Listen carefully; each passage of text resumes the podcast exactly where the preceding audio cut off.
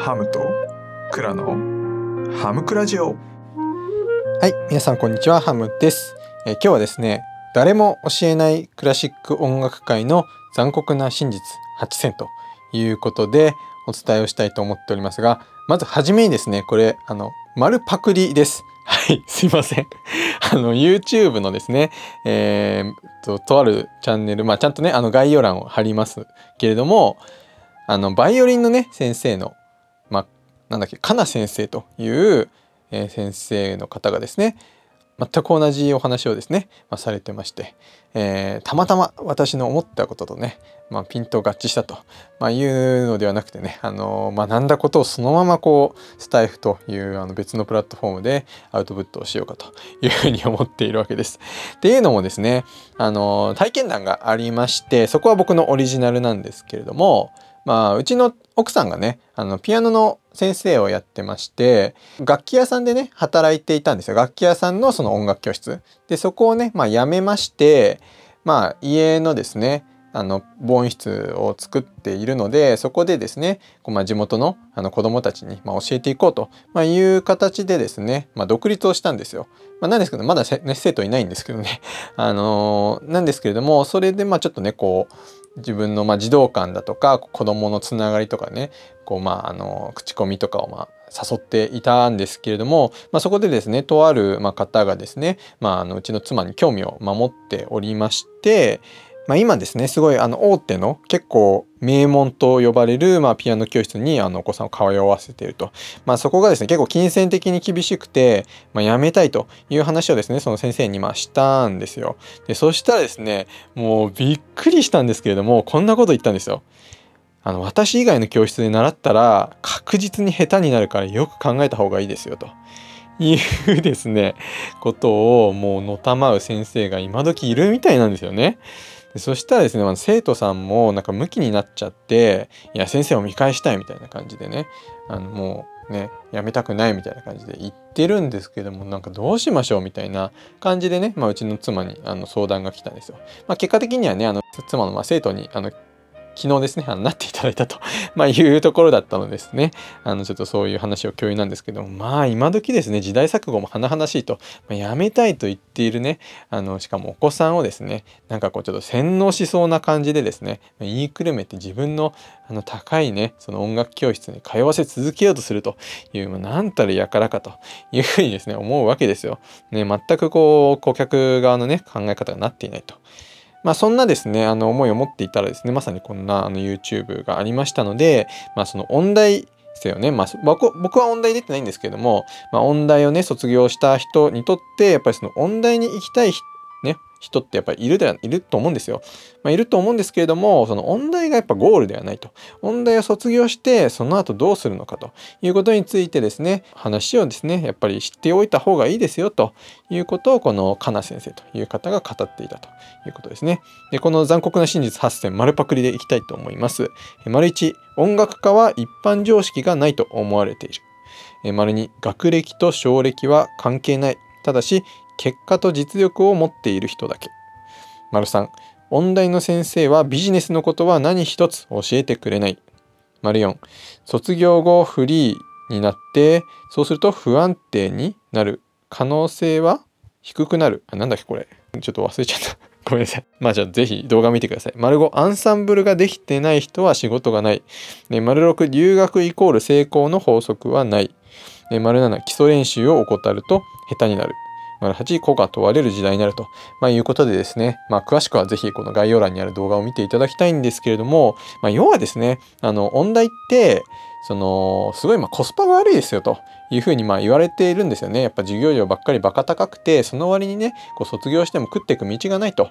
まあね、こう、フリーの音楽家になっていくのは、結構ね、やっぱり不安ですよね。まあそうだし、まあ、オーケストラにねやっぱ入るとかってめちゃくちゃ狭きもんですよね。まあ、大概はねやっぱり音楽の教師とかになったり、うんそのまあ、ピアノだったらピアノバイオリンだったらバイオリンをこう教えていくみたいなね、まあ、そういう風にあのなっていくと。まあね、ただこれもコロナでなかなかこう通いがね難しくなっていったりだとか、まあ、オンラインっていうのもね、まあ、あるんですけれどもとかね、まあ、そそれだったら別にねそのね、距離とか関係なく、まあ、好きな先生に教えられるわけじゃないですか。まあ、それはそれで競争厳しくなりますよねと。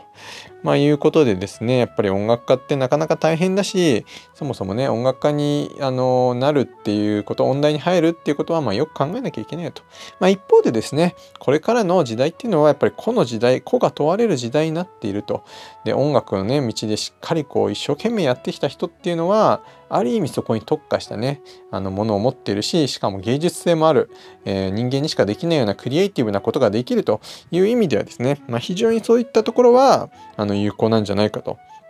で、ぜひですね、その音楽家っていうのは本当音楽しかやっていかないので、一般常識っていうのを身につけてですね、その音楽が知らない人にとってどうやったら分かりやすくその自分のやってることをあの届けられるかだとか、一般の人とね、あのまビジネスマナーとかも含めて、その対等な形で話ができるかどうかとか、まあそういったところをね、ぜひ意識して、えー、やっていっていただければ、非常にですね、こう自分の個性っていうのを活かせるようなあの時代になってきてますよと、まあそういったようなね、お話をまあしていたと、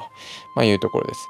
ねまあ本当にそうですよね。やっぱりまあ僕も、まあ僕はそういう意味ではね、あの音楽音大出てないけれども、まあ音楽でね、こう少しは価値を届けられるとか、あるいはその音楽家がもっともっとね、あのまあ稼いでいけるっていうのも変ですけれども、まあ、報われていくようなね、あのことをなんかしていけたらいいなというふうに思ってこう活動しているわけですけれども、うん、なんかやっぱりその音楽の人っていうのはこう自分のねあのやってることをすごいグワーってあの集中というかね熱中してしまってそのそれを聞く側のね目線とかっていうのをどうやってあの持っていくかどう考えていくかっていうところをね少しずつでもこう提供できたらいいかなというふうにあの思っております。ちなみにですねえっとその生徒さん、まあ、最初に話したあの生徒さんがですね、行っているピアノ教室のね、お値段をね、調べてみたんですけれどもね、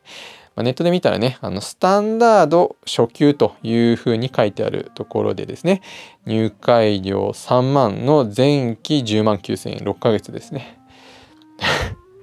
月1万8000円ですよ。週あたり4500円。まあ1回ね、5000円近く取ってるというところですよね。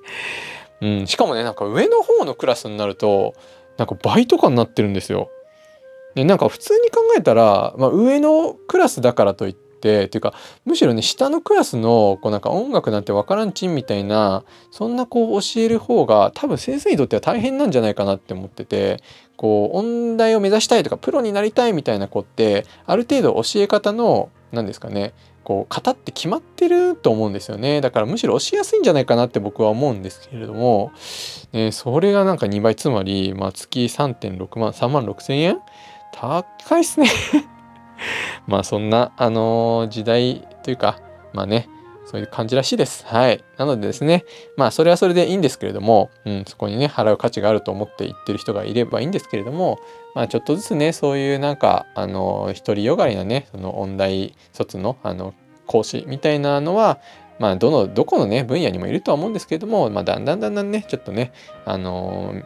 生徒からは求められなくなってくるんじゃないかなと、まいうふうに思うわけです。はい。といったような、え話で、まあ、何かですね、あの皆さんのためになることになればいいなというふうには思いました。はい。ということで、コメント返しです。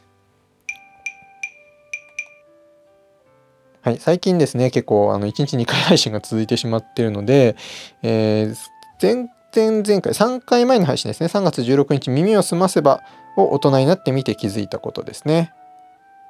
はい、えー、ここゆるさん、ここゆるこころさんですね。息子くんの満面の笑顔かわいい。奥さん、こんな素敵なお家が作れて天才ですね。カントリーロード、今度スタイフで歌ってみようかなということでありがとうございます。あの、こころさんはね、あの、息子さんと、あと娘さん、中学と小学校だったかな？ぐらいの、あの、お子さんがいてね。ですごい、あの、ちっちゃい頃に、まあ、すごい苦労されたらしいんですよ。まあ、ご自身もね、その HSP みたいなその気質があるということで、でね、その方に向けて、この前ライブ配信で、今、そのね、ちっちゃい子を育ててて大変な、えー、お父さんお母さんへということで、あの、あるね、その、まあ、詩というかコメントあの文章をですね読まれてお話しされてたんですけども非常にですねあの僕もやっぱりこう刺さるところがあって、まあ、やっぱりねこう、まあ、僕は比較的ねその環境にはま恵まれていて、まあ、子供をねあのそんなにこう苦なく育てているんですけれども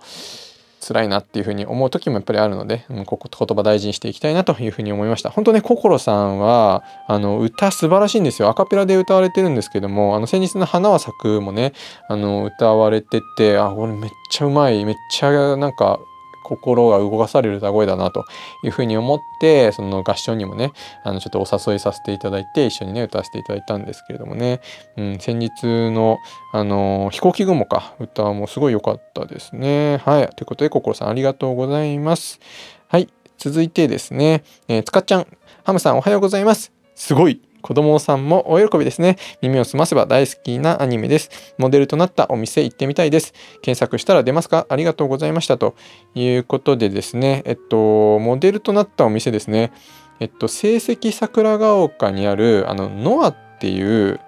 お店でよかったんだよな。えっと、結構ね、ちょっと行きづらい場所にあるんですよ。成績桜ヶ丘が、あの、まあ、耳を澄ませばのね、舞台なんですけれども、そっからね、歩いて、多分30分ぐらいもしかしたらかかる。あの、僕車で行っちゃって、えっと、ちっちゃい駐車場はあるのかな？うん。ですけれども、まあね、あのもしよかったら行ってみていただければというふうに思います。ノアっていうお店ですね、カタカナで。はい、ありがとうございます。続いて、えっと、さくらさんですね。こんにちは。奥様すごい芸術家ですね。これは子供ちゃん嬉しすぎます。カントリーロード音楽家にとって何か心を揺さぶられる作品だと思ってます。ということで、あ、そうそう、あのね、うちの奥さんがね、この家を作ったという話なんです。芸術家っていうのもね、あの、確かにあるんですけど、すごいね、あの、きっちりしてるなっていうのは思いますね。あのちゃんとね定規でやっぱり測ってこの煙突とかもねこう完全にその長さをこう揃えてでこう途中はめ込むみたいな形でやってるのですごいなと思って。本当こうそういうのも結構適当にやっちゃうんですよね。だからいつもね合わないんですけどいやさすがだなというふうに思います。はい。いやカントリーロードって本当にねうんあのいいいいですよね。な何なんですかねこの単純なこのね F ドゥアのこのメロディーにね F ドゥアってあのねえっと何？ファファファから始まる 蝶々ですね。はい、えー、なんですけれどもね、ほんとね、いい、いいと思います。うん、ありがとうございます。はい。続いて、あの、私さんですね。はい。えっ、ー、と、奥さん、段ボールの家作ったのすごいですね。かわいい家だと。本当すごいですよね。耳を澄ませばか27年前になるんですね。聞いてみて、また見てみようかなと思いました。いやはや考え方参考させていただきますということであ、ありがとうございます。私さんこそね、あのいつもすごい参考にさせていただいてるんですけど、うん、あのー、27年ですよね。いや、びっくりですよね。年取りますね。だからもう27年前に、あの、しずくちゃんはね、15とかだったわけなんで、今42歳ってことですかね。うん、まあそりゃ、ね、だいぶ、まあちょうどね、同年代の方も聞いてらっしゃる方でいるかもしれないですけれども、ね、どんな風に今育っているんですかね、しずくちゃんや、ね、せいじくん。はい。ということで、ありがとうございます。はい。続いて、はるこさんですね。ハムさんご紹介いただきありがとうございます。クラシックを普段聴かない人に親しんでもらう目線いいですね。カントリーロードアカペラ合唱でやってみたいけど、まだ手つかずです。ということでね。あ実はね、これ、えっと、この演奏がね、あの、プペルの伴奏になっちゃったんですけれども、あの、ツイッターで、あの、僕のね、あの、知り合いの、まあ、小太郎さんという方から、いや、なんでそこプペルやねん？みたいな感じでツッコミをいただいてね、いや、そこカントリーロードでやれや、みたいな感じで言われてね、あ、確かにそうなんですけど、ちょっと間に合わなくてみたいな感じだったんですけれども、いや、あの、ちょっとね、やればよかったなっていうのを今後悔してるんですけれども、うん、ちょっとね、撮ろうかな、これからね。はい、ということで、はい、ありがとうございます。そう、ちょっとね、あの、今、えっと、前にジャケンさんからお話いただいて、クラシック部っていうのをね、やろうか、うん、まあなんか話聞いてたら、なんかコミュニティでなんか作るんじゃなくて、とりあえずね、あの、ハッシュタグでつけてですね、なんか、あの、その配信をね、一覧化できるとかでもいいのかなっていうふうに思うので、とりあえず第1回目のあの土曜日の、あの配信土曜日にちょっとクラシック関係の話をしようと思ってるのでそこにですねスタイフクラシック部っていう風につけてですねあの発信してみようかなという風に思います。まあなんかそれでねちょっと人があのわらわらこう集まってくればなんかみんなで企画やったりとかねあの好きなクラシック曲をこう話し合うとかなんかね できたらいいかなというふうには思ってますので、えー、ちょっとずつなんかあのス,、まあ、スタイフらしくねこう 水面下のあのところから始めてみようかなというふうに思うので是非ちょっとずつあの広めていければというふうに思います。ということで、えー、コメント返しでした。はい、えー本日もそろそろクロージングのお時間です。ということでですね、まあ音楽、最近ちょっと僕もあの音楽関係の話をあのちょこちょこね、増やしているのは、まあなんかあの先日の日曜日にね、配信をしたそのクラシック、ハムクラシックというのがですね、なんか自分の中で結構ハマっててるきてんなというか、あの別にそんなにあのアナリティクスで再生回数が多いっていうわけでもないんですけれども、なんとなくね、こうちょっと手応えを感じたっていうのがありまして、まあ、やっぱりね僕はその音楽のことについて、まあ、話すというのはあのた自分自身楽しいし皆さんにねこうぜひ聴いてもらいたいなっていう思いが結構強いなって思うので少しねこう音楽をあの分かりやすく、えー音楽をねまだまだこうあの知識レベルがあの浅いよっていう方に対しても伝えられるようにっていうところもねちょっとずつやっていければいいなというふうに思っています。はいやっぱりね、コメントをたくさんいただける配信っていうのがすごい、あの、やってて楽しいですよね。ということで、あの、今日も聞いていただきましてありがとうございました。素敵な一日をお過ごしください。